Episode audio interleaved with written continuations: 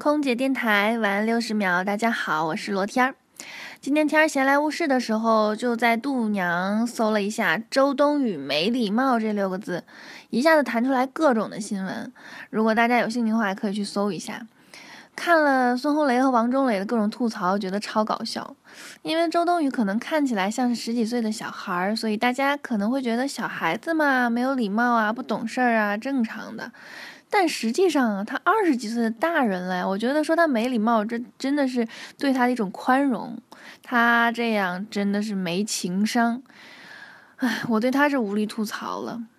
我觉得你要长得好看，身材好，我们大家也就忍了。